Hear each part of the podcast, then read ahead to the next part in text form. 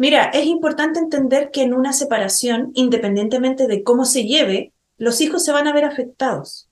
Porque yo también me voy a ver afectado el papá, o sea, todos. Entonces, claro, el hecho de ver que nuestros hijos se ven afectados, a nosotras al tiro se nos dispara este miedo de le estoy cagando la vida, lo estoy arruinando, lo traumé para toda la vida. Pero está estudiado, comprobado científicamente que efectivamente los niños se ven más afectados cuando la relación de los padres es conflictiva. Entonces mantener una relación hostil en un hogar genera un impacto y un daño mayor a una separación.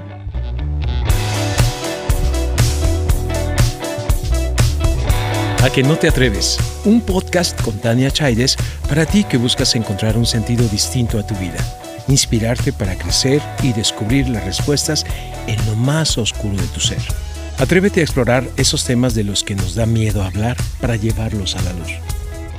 Hola, hola. En A que no te atreves queremos hablar de los difíciles retos que tienen que asumir las madres, que tienen que criar en solitario, como lo son los prejuicios que existen en torno a las madres solteras, separadas y divorciadas, la soledad, la preocupación por los hijos y las hijas y hasta el tener que enfrentar situaciones económicas o legales muy complicadas. Nos acompaña Angélica Concha, psicóloga y madre separada que trabaja desde distintas trincheras con otras madres también separadas que desean reinventar su vida y sentir libertad emocional que les permita amarse.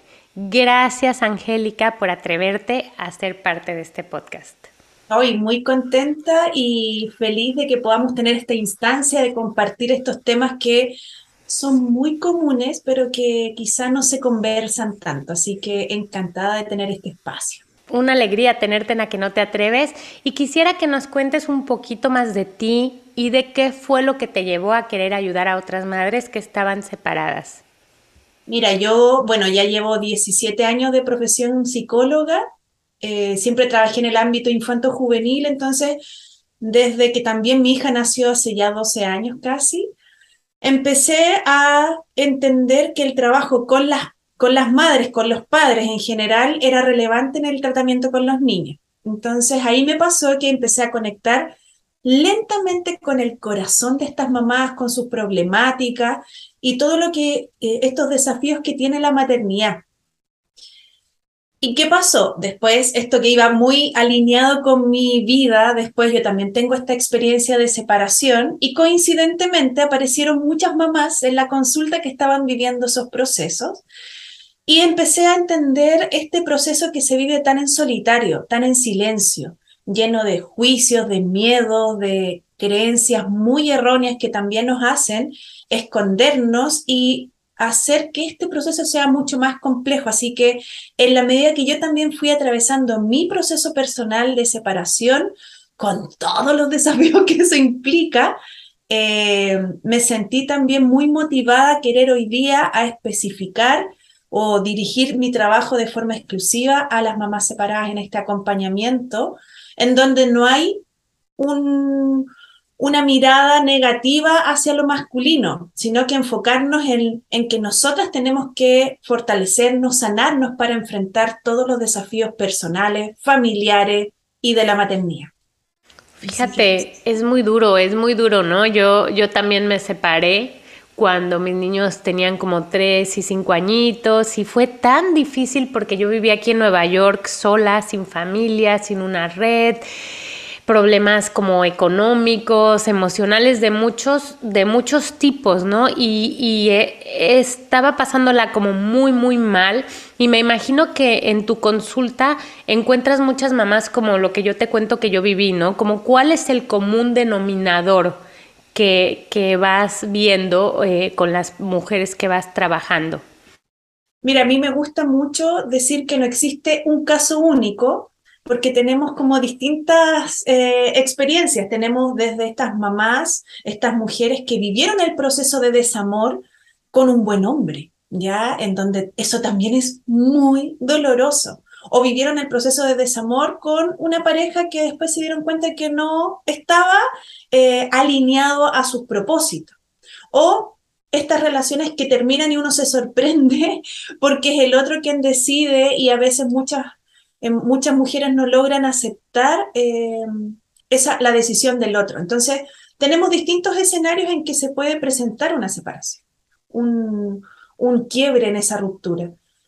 Pero sin duda que yo creo que como denominador común está que independientemente de las circunstancias, tenemos que atravesar y enfrentar un montón de creencias erróneas respecto del amor, respecto de la familia, y después además asumir eh, esta experiencia en un solitario, porque este duelo afectivo, este duelo emocional, que es la separación, no tiene un rito como por ejemplo cuando alguien fallece, que se hace un acompañamiento, ¿cierto? Hay toda una ceremonia. En cambio acá es algo que por lo general está con, con mucha carga de culpa, de vergüenza, independientemente de las circunstancias. Entonces yo creo que lo común es tener que mirar desde una perspectiva además mucho más amorosa con nosotras estas creencias que tenemos y poder conectar con lo que realmente hoy deseamos, que eso yo creo que es algo que como no nos, no nos han enseñado y no tenemos el hábito, nos cuesta mucho. Qué bonita como reflexión haces. La verdad es que si fuese así, qué diferente sería una separación, qué diferente sería un divorcio pero efectivamente no nos han enseñado, ¿no? Lo que nos han enseñado es que una separación le va a arruinar la vida a tus hijos, que una separación es un gran fracaso para ti como mujer, o sea, ya fracasaste en tu vida totalmente, que es lo peor que te puede pasar. Mira, yo me acuerdo en algún punto de hasta hablar con mi ex y que los dos acordamos, no, no, vamos a, a regresar por el bien de los niños y al mes dijimos, no, no, qué locura, para nada, no, jamás. Pero como cómo llegas a esos extremos y es como que tú tu ser interior, tu voz interior te está diciendo, estás haciendo lo correcto con esta separación, pero tu mamá, tus amigas, tus hermanas, todo mundo te dice que estás mal en lugar de decirte cómo te ayudo. ¿Por qué pasa esto, Angélica? Sí, y ahí tú te vas dando cuenta que, claro, como tú señalas el entorno, porque la familia, el concepto de familia es un valor. Entonces, claro, cuando tienes que pensar que hasta en los discursos de los, de los políticos a nivel de Estado, la familia es lo más importante. Entonces, si yo, por mi decisión o la decisión de mi pareja, no continuamos cultivando este valor, hoy es como de verdad muy difícil, es como que cargamos con esta culpa. Y por otro lado, está esta idea de qué es ser mujer, qué es ser mujer, todo lo que significa además ser madre. Entonces está esta idea de que, y por eso te decía, las creencias que tienen que ver con el amor y la familia. El amor es incondicional, tú tienes que aguantar todo. Eh, no solamente por tus hijos, sino porque tú tienes que perdonar, entonces tú tienes que sobrepasar tus propios límites por amor. Entonces tenemos estas ideas que te las van recordando tu familia y no con la mala intención. Entonces creo que lo más difícil es cuando es la mujer quien toma la decisión, que además cuando es mamá no es una decisión que se tome de forma impulsiva, es algo que fue muy pensado, muy sentido, muy dolido. Entonces, después cuando tú ya tomaste la decisión y están estas personas que te aman, que te quieren apoyar, diciéndote, no, piénsalo, dale, dale otra oportunidad, quizá lo pueden volver a resolver. Y eso puede hacer que tú dudes, que tú realmente llegue un momento que digas, estaré, habré tomado una decisión correcta, estaré realmente haciendo lo que yo quiero. Entonces es tan difícil eh, como silenciar a los demás y escuchar nuestra propia verdad, porque hay todo este juicio social y también hay ciertos factores sociales que, que nos perjudican por ejemplo, como señalabas tú, el tema económico, o sea, la economía de la familia se modifica. Entonces, muchas mujeres que eligieron y decidieron el cuidado de los hijos, el cuidado de la casa, se ven enfrentadas a que hoy día no tienen un ingreso, no son económicamente independientes. O quienes sí tenían un trabajo remunerado, también, pues antes los, los gastos eran compartidos, entonces ahora sin duda que es colapso y a veces eso hace que la decisión de separarse se postergue por el temor a no tener como esto, de poder sobrellevar. hay cambios de casa, cambios de familia, cambios de colegio, o sea, de verdad, todo eso es muy agobiante y a veces preferimos quedarnos en lo malo, pero conocido. Entonces creo que igual ah, es como ah, reconocerlo, necesitamos mirarlo para poder soltar. Claro, y fíjate además, eh, y, quiero preguntarte esto, tú eres psicóloga, eh, siempre te dicen que cuando tú te divorcias, le, así, le cagaste la vida a tu hijo, así, tal cual te lo dicen, tal cual le vas a arruinar la vida, pobre chico, no sé qué. ¿Realmente eso le arruina la vida a, un niño o a una niña? O, le arruina mucho más a un niño o a una niña ver a, sus papás totalmente infelices, peleando todo el tiempo, o simplemente viendo que no eres plena, que estás ahí solo, pues como tú decías, por una situación económica? O sea, realmente, ¿por qué tendríamos que derribar ese, mito, no? Mira, es importante entender que en una separación, independientemente de cómo se lleve, los hijos se van a ver afectados, porque yo también me voy a ver afectado el papá, o sea, todos, no podríamos pretender que esto fuera como algo que pasó. Entonces, claro, el hecho de ver que nuestros hijos se ven afectados, a nosotras al tiro se nos dispara este miedo de le estoy cagando la vida, lo estoy arruinando, lo traumé para toda la vida. Entonces tenemos que entender que el proceso de separación nos va a generar un cambio y vamos a necesitar adaptarnos por todo lo que yo te he señalado, estos factores también sociales. Pero hoy día, yo siempre le digo a las mamás, está estudiado, comprobado científicamente, así como en caso de duda, ya, los estudios muestran que efectivamente los niños eh, se ven más afectados cuando la relación de los padres es conflictiva. Entonces, mantener una relación hostil en un hogar genera un impacto y un daño mayor a una separación.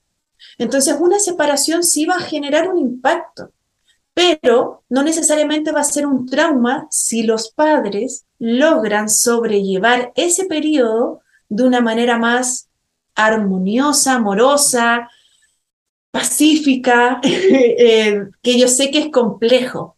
Entonces, claro, nosotras tenemos el miedo de no dañar a nuestros hijos, pero no los dañamos si omitimos eh, nuestro sentir como mamás.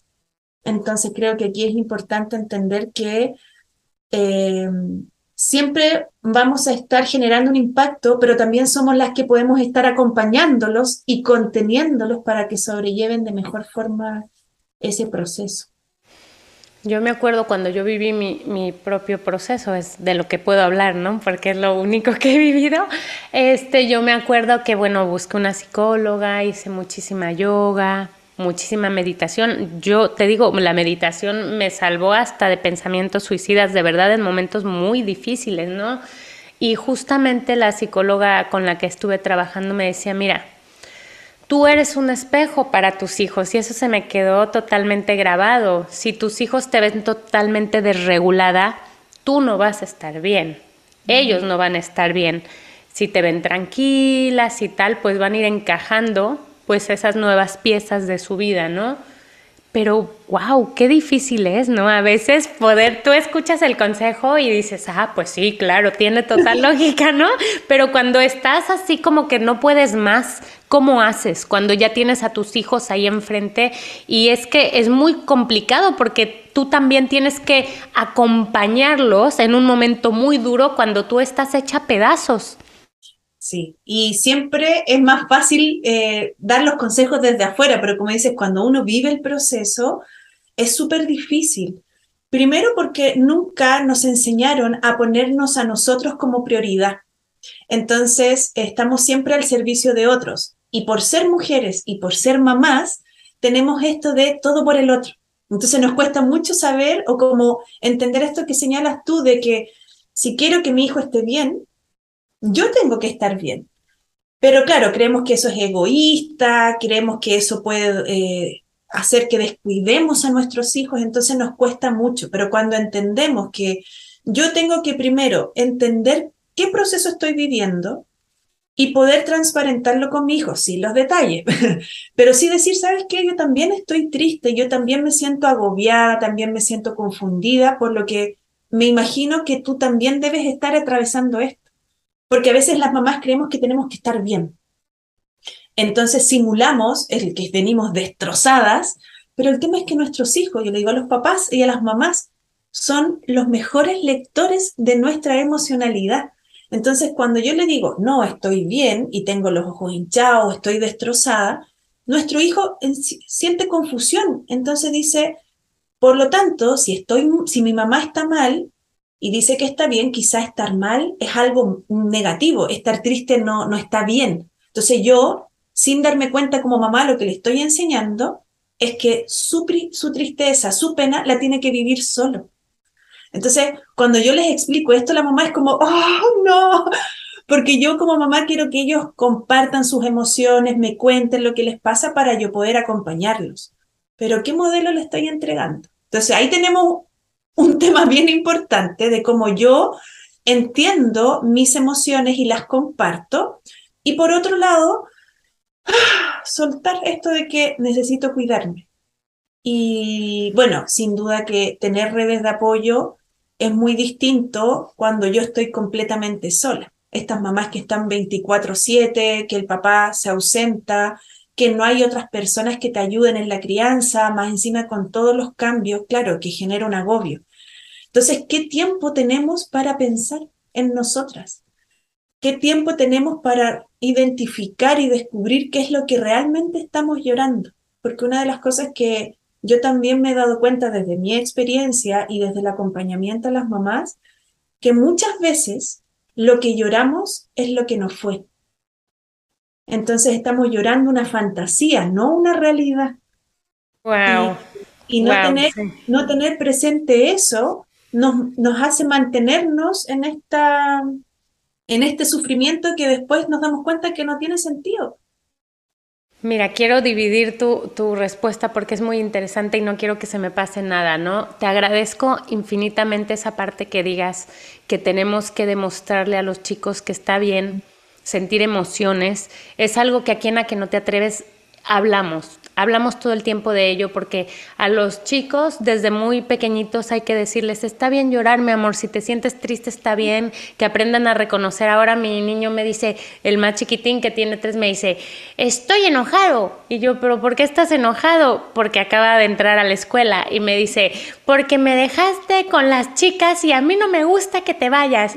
Ay, mi amor, está bien estar enojado. O sea, tenemos que darles esos espacios, pero sobre todo con con el ejemplo. Y si te ven llorar, no pasa nada, mamá es humana, mamá se equivoca, mamá se pone triste, o sea, y aquí decimos todo el tiempo, esa caspa de la superwoman no la tenemos que quitar, la tenemos que romper en mil pedacitos, ¿cierto? Y que es agotador, y eso es lo que nos genera además esta sobrecarga de estrés por todo el proceso que ya estamos viviendo, que, que es difícil. Entonces, tener esta mentalidad, como decís tú, esta actitud, el rol de la supermamá, supermujer, es realmente agotador. Mira, y por otro lado, eh, para terminar con, con, con, la pregunta anterior, yo no sabes, Angélica, cómo, o sea, hubiera apreciado haberte conocido hace unos años, porque realmente haber conocido como la red tan hermosa que tú tienes de eh, Club de Madres Separadas hace una gran diferencia porque te das cuenta de que no eres la única, te das cuenta de que no eres el bichito raro. Yo estaba leyendo todos los testimonios que te dejan las mujeres que son parte de tu red, que que dices, wow, entonces, porque tú vas a la escuela y no hay familias separadas, o si hay, no dicen nada, y vas con tus amigos y son todos parejitas y las esposas te ven mal, como que ahora no me vayas a querer bajar a mi marido, y hasta hay algunos maridos que se atreven como a, hacer algunas insinuaciones muy fuera de tono, porque claro, como tú ya no tienes un hombre que te cuide, pues entonces se puede, o sea, muy feo, muy heavy, pero hubiese sido para mí, o sea, una gran tablita de salvación también encontrar un espacio como el tuyo y me alegra tanto que existan esos espacios. ¿Y por qué es tan importante que los busquemos? Porque existen. Sí, de todas maneras. Yo cuando decidí también eh, trabajar con mamás separadas, que también fue un, un, proceso mío de decir, chuta, es como reconocer también que yo viví este proceso pero también es como, yo también hubiese querido estar como con un grupo, con una comunidad. Eh, yo agradezco que tenía un, un, círculo de amistad muy, muy lindo, entonces me sentí dentro de todo acompañada, pero ninguna de ellas a excepción de una, había vivido el proceso. Entonces, no es lo mismo eh, cuando estás con otras que saben lo que tú estás viviendo y que por lo tanto no te van a juzgar y te van a plantear también estas experiencias que tú vas a tener en el futuro y uno ya se anticipa y como dices tú, no estoy loca, no estoy tan mal. Y sí, la verdad es que vivir cualquier proceso en comunidad hace que además, ay, como te juro, es como esa sensación de sí, tan loca no estoy.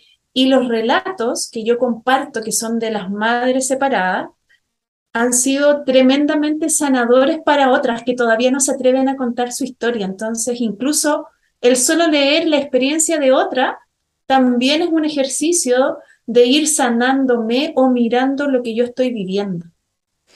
Y como sociedad, imagínate que hay muchas personas que nos están escuchando que no, no están separadas, ni piensan separarse, ni divorciarse, y, o que están solteras, lo que sea, pero ¿cómo podemos apoyar a una mujer que está pasando por un proceso así?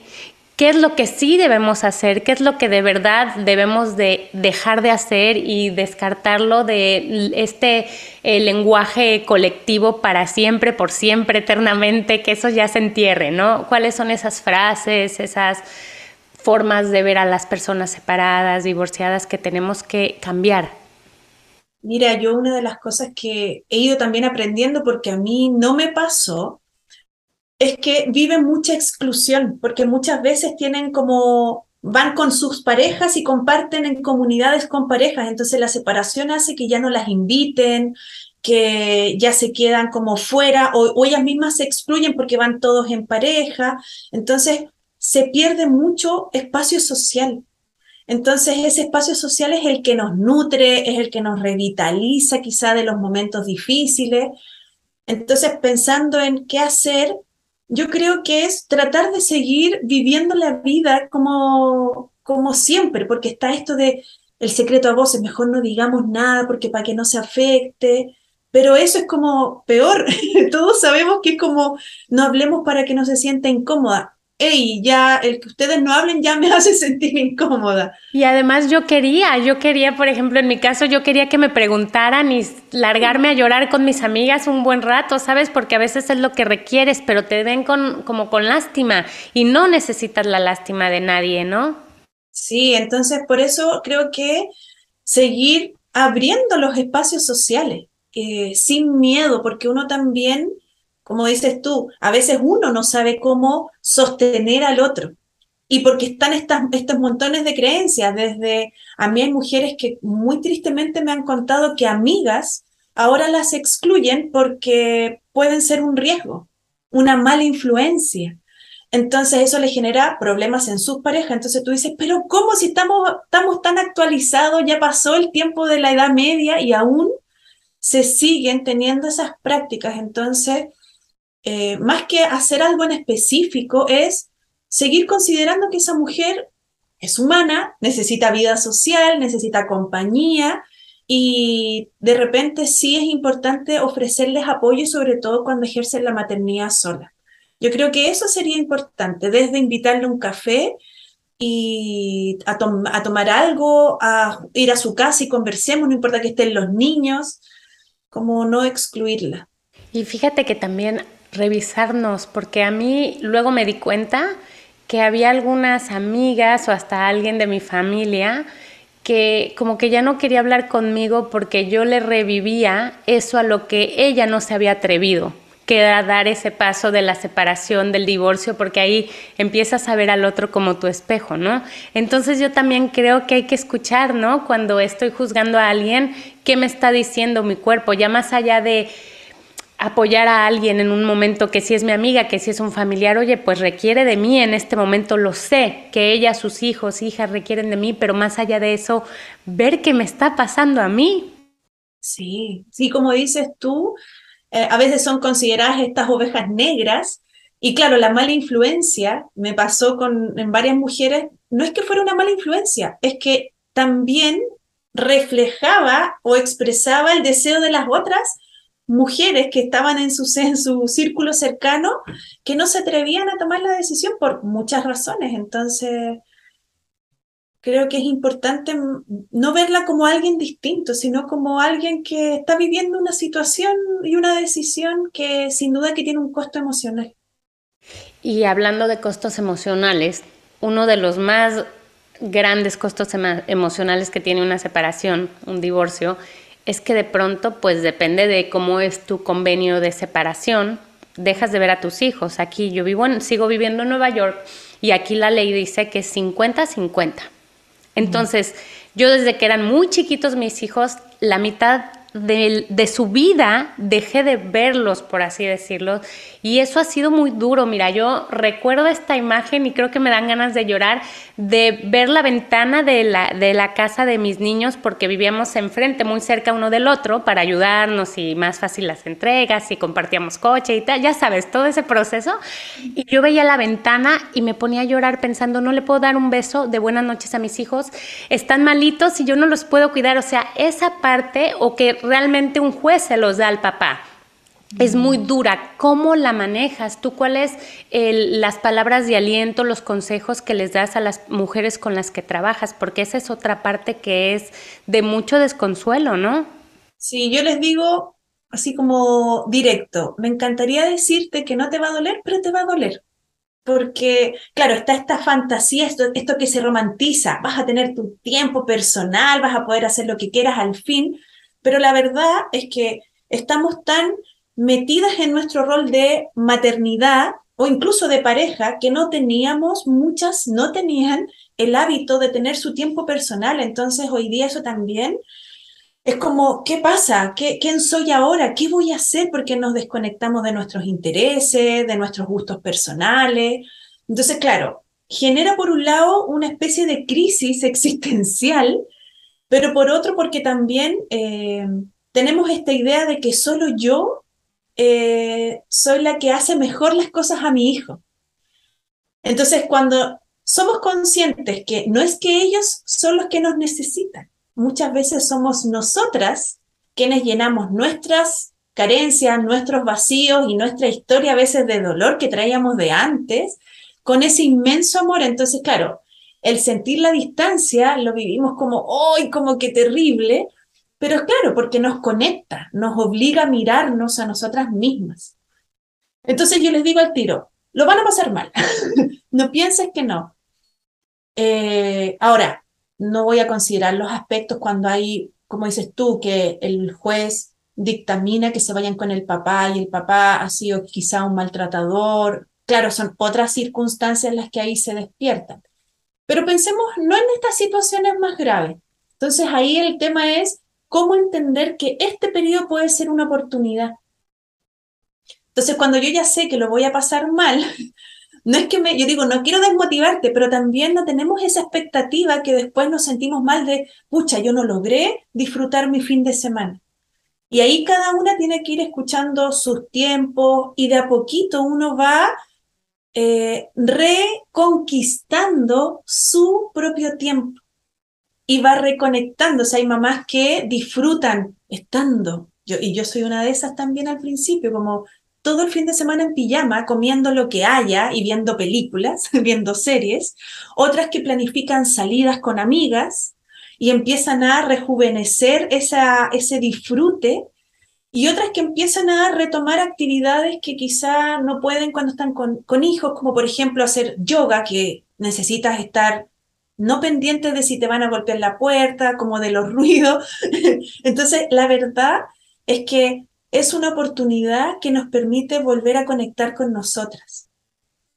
Creo que eso es, es un proceso tan, tan único que, que no hay un tiempo determinado.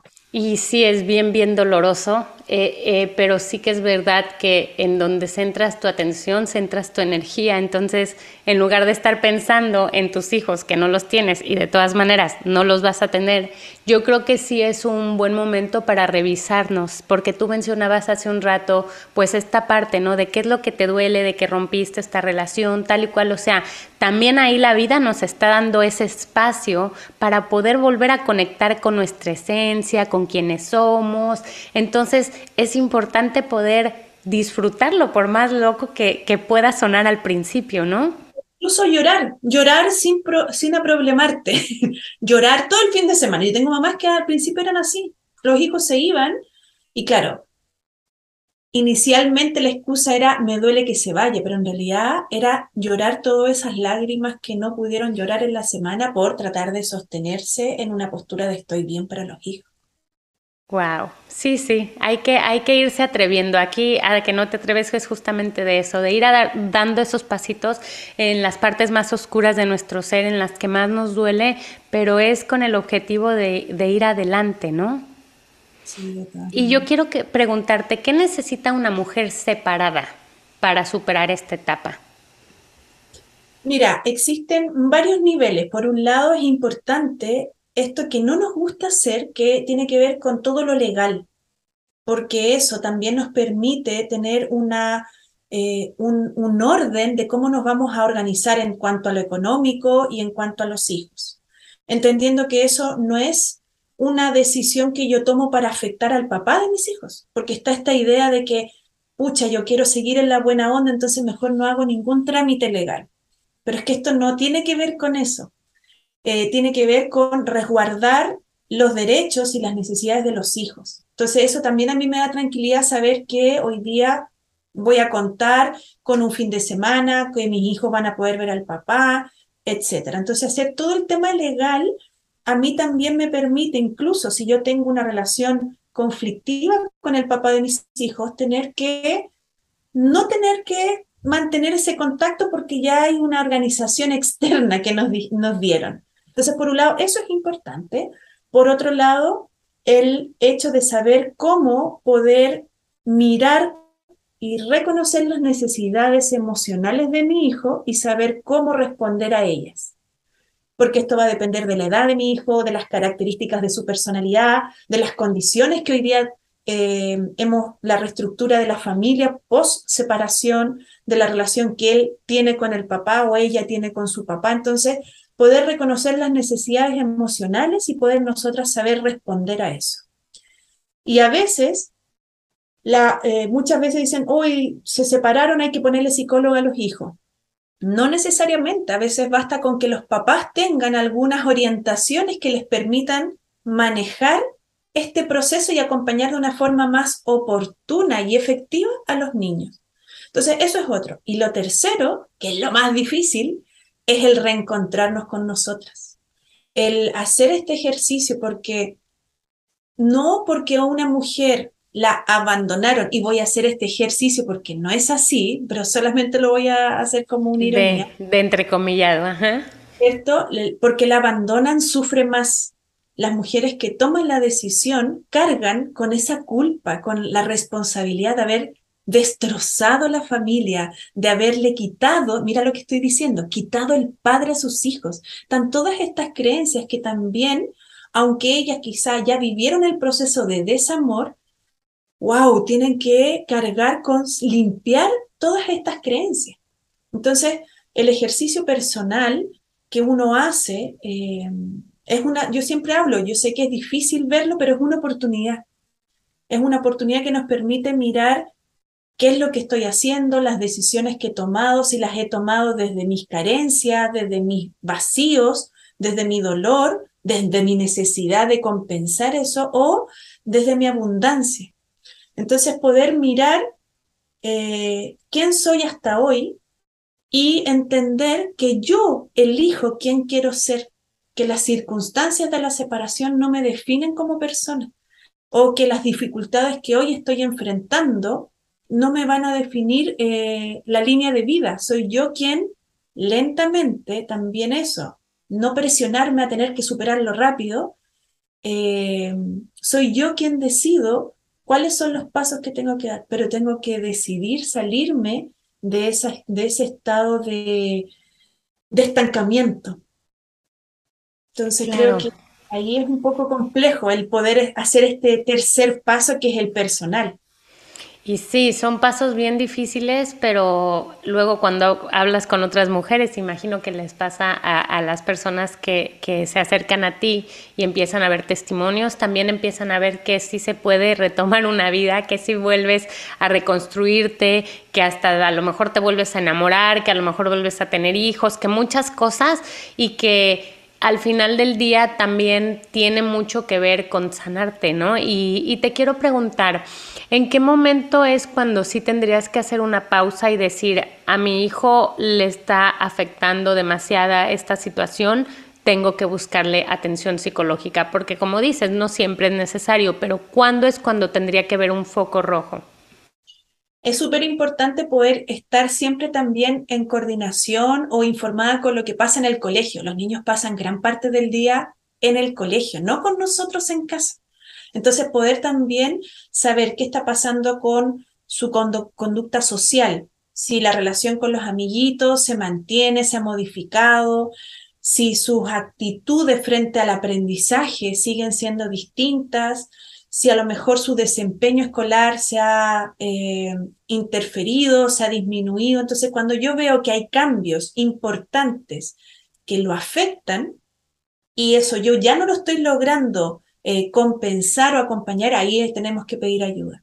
A veces el colegio o lo que ocurre en el colegio es, son claves, pero así eh, que nos permiten porque hay un tercero hay alguien externo que nos está diciendo, ¿sabes qué? Yo veo que tu hijo cambió, a lo mejor que hoy día está más retraído, o está más inquieto, o está más aislado. En fin, creo que eso es muy importante, porque entendemos que entender que el colegio es nuestro aliado. Entonces los profesores son la mejor red de apoyo que tenemos con nuestros hijos.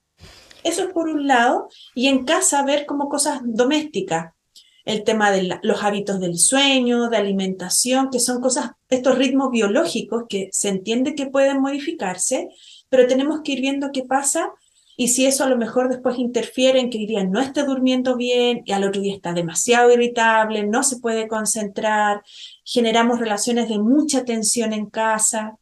Y además va a depender de la edad saber si los lo que está ocurriendo es propio de los desafíos de la edad, que a lo mejor se ponen un poco más desafiantes, los hijos ya en la preadolescencia, adolescencia, se aíslan un poco de los papás, quieren estar solo con los amigos. Entonces tenemos que entender cuáles son los desafíos de la edad y ver hoy día también eh, cómo es mi relación con él y si yo también lo estoy logrando reconocer sus necesidades, porque si yo no puedo saber lo que le pasa, tal vez yo también puedo pedir apoyos, aunque mi hijo no me esté manifestando algo, eh, algún problema, pero si yo no logro reconocerlo, tener una, una orientación de alguien externo me puede a mí dar luces.